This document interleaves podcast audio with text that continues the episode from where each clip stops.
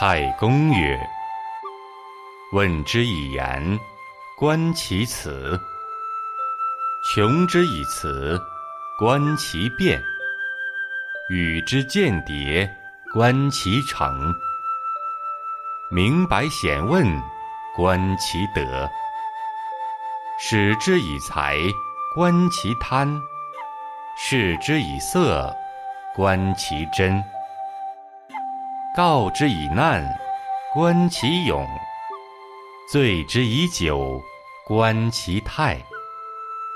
则贤不肖别矣。前书之要，卷三十一之六韬、五韬。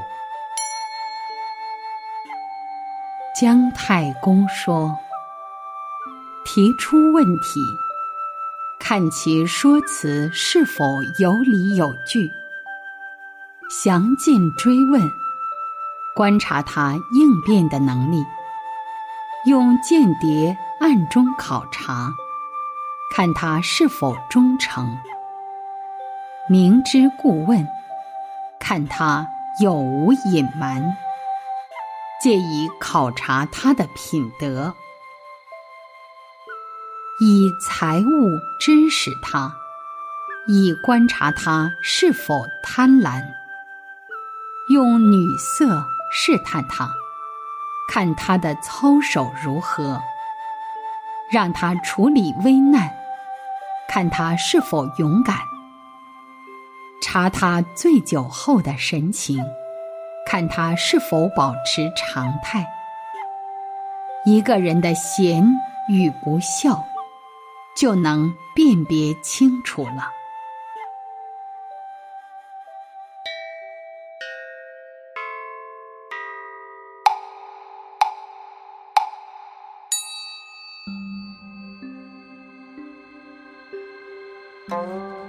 一曰：为察问之以言，观其辞，向他提出问题，观察他在谈论这些问题呀。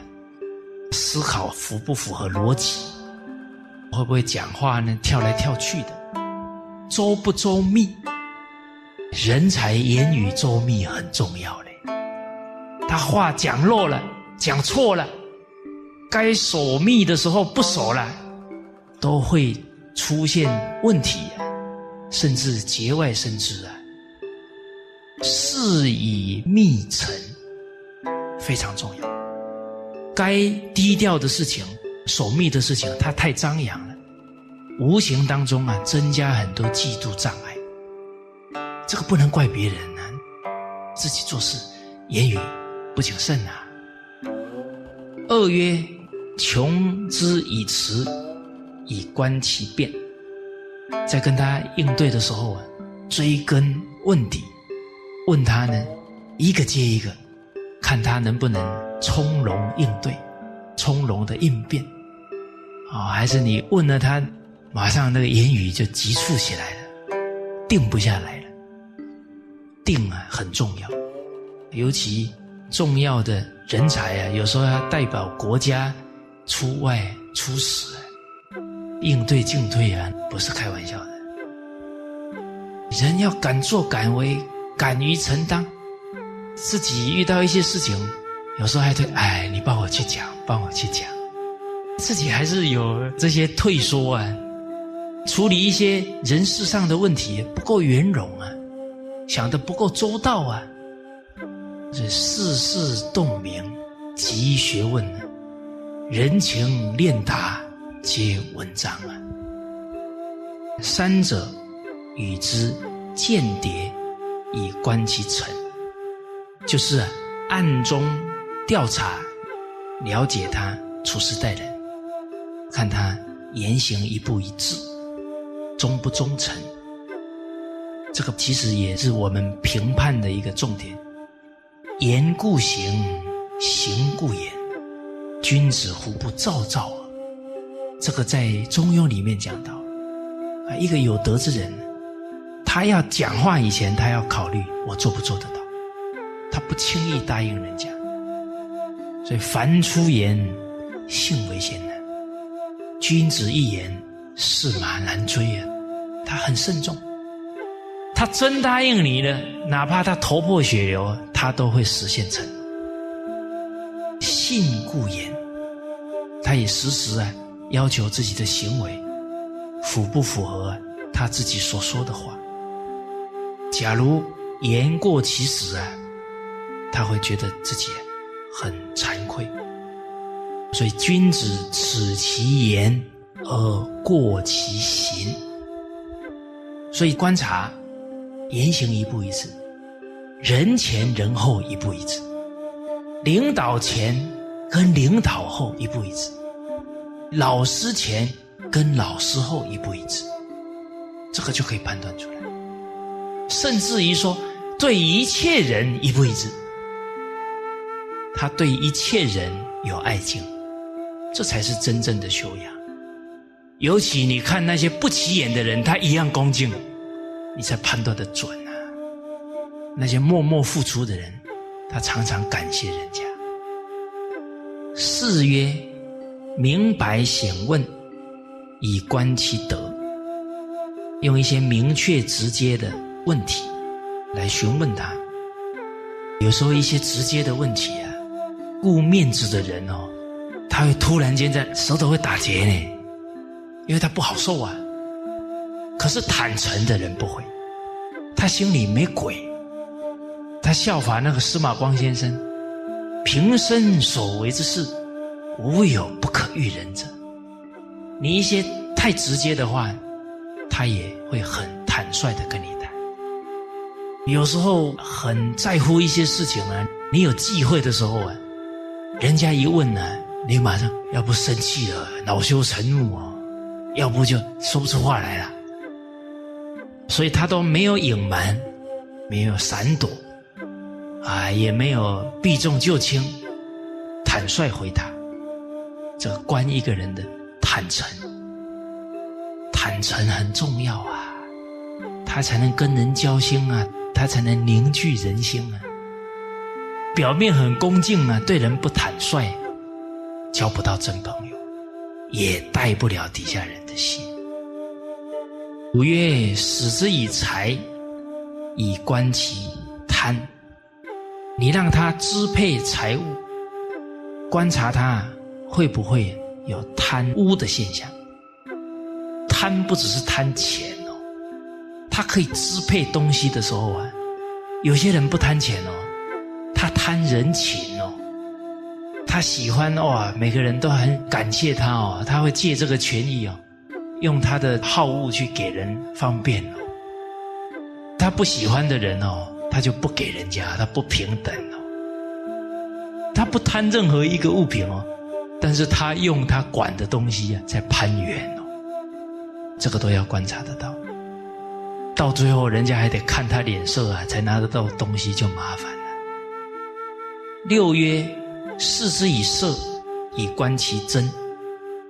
用女色啊诱惑他的时候，看到他能不能守得住节操。这一关呢，很多素质不错的人呢，在这一关都一失足成千古恨哦，这不是开玩笑的哦。所以圣哲人留了很多方法给我们。年龄跟母亲。仿佛的，要当母亲一样看，年龄跟自己差不多的当姐妹看，比自己小的当女儿看，这个欲念呢可以转，包含呢不进观，这个狄仁杰先生用的很好，唐朝的一位名宰相，女人长得再漂亮啊，七孔多出不净之物。所以人愚痴就愚痴到，就被这个假象就骗的，把自己的人生毁了，又对不起另一半，把家都给毁掉了。所以看到漂亮的女生，要当毒蛇看，他会一口把你的人生给咬掉。现在你假如能提起来，你看到美女啊，很有警觉性。当然了。面对女色啊，防微杜渐，要守礼教，告之以难，观其勇。把为难的事情告诉他，他还勇于去承担，不退缩，可以观察到这个人的忠勇。八曰啊，醉之以酒，以观其态。跟他一起喝酒，刚好呢，他喝醉了，看呢在醉中啊，会不会胡言乱语，动作轻浮。醉中的时候啊，他的定力假如不够啊。这些行为就会出来。假如这个人醉态的时候呢，还是很有君子之风，也挺有功夫的。那我们看自己还有一个看法：梦中会不会啊有邪思，有不好的言行？这个是自我勘验。这一些状态呀，在什么时候啊练自己的界定？都是平常在用功，遇到境界啊，才能从容，才能屹立不摇哦。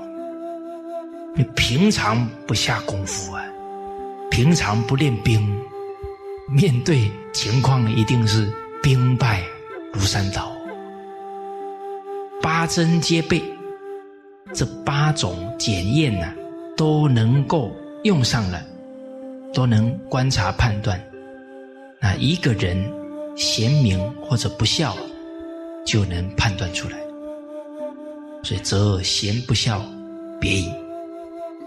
从听人家的言，看人家做事，他的行为来判断。说观德、观言、观事，观他的行为，包含观他的相貌，也相由心生呢。这些都可以观察得到，以行取人，啊，以德行来选用人才，人杰其行，人们就会竭力完善德行。誓言无庸，他很好的口才呀，巧饰的言语啊，很会逢迎的，这个是没用处的。讨好不了皇帝，讨好不了领导者。节行有成，他竭力啊提升他的德行啊，必有成果。一来是他的德行有成果，二来是他负责的大众的事情啊，他能办得好，真的建立啊功业。不只是啊用官员如此，一个社会。一个国家，他把什么样的人看作成功人士，都会影响整个社会的风气。拔才观人，选拔人才，选拔贤才啊，任用有能力的人。当然，这个很重要，都是在平时啊去观察，而且都是。在很多细节的地方，不是他刻意要表现好给你看的那些细节，特别容易看得出来。甚至于你更冷静去了解他的家庭状况，他对父母、他对妻儿有没有情谊，这样看得更准。能够选拔这些好的人才，整个国家做事都非常有章法。都非常有秩序啊！莫不治理，不可能不治理好，就是一定啊，能把国家治理的井井有条。而且呢，因为都是秉着公心呢，不是自私自利的，都是为老百姓想，都是为国举真正的人才。所以，则公道达而私门塞矣；公义明而私事习矣。这个公道通达，大家都是循着公天下的心呢，在思考，在做事。当然，这个常常要谋私利的门呢，就关起来了。德才兼备。什么摆前面？德行。现在当老板的人，当领导者，在用人方面呢，有没有洞察到？还是要回到啊，举孝廉。孔子啊，在用人方面有一句话是讲到，等于是讲的很彻底，让我们要重视。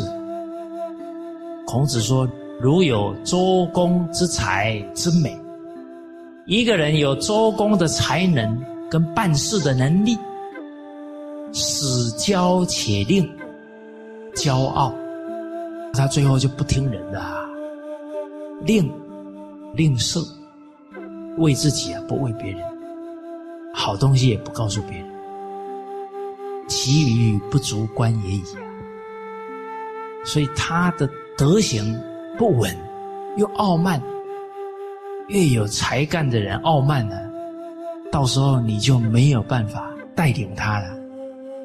他共高我慢呢，最后把整个团体带偏了，带错了，就毁掉。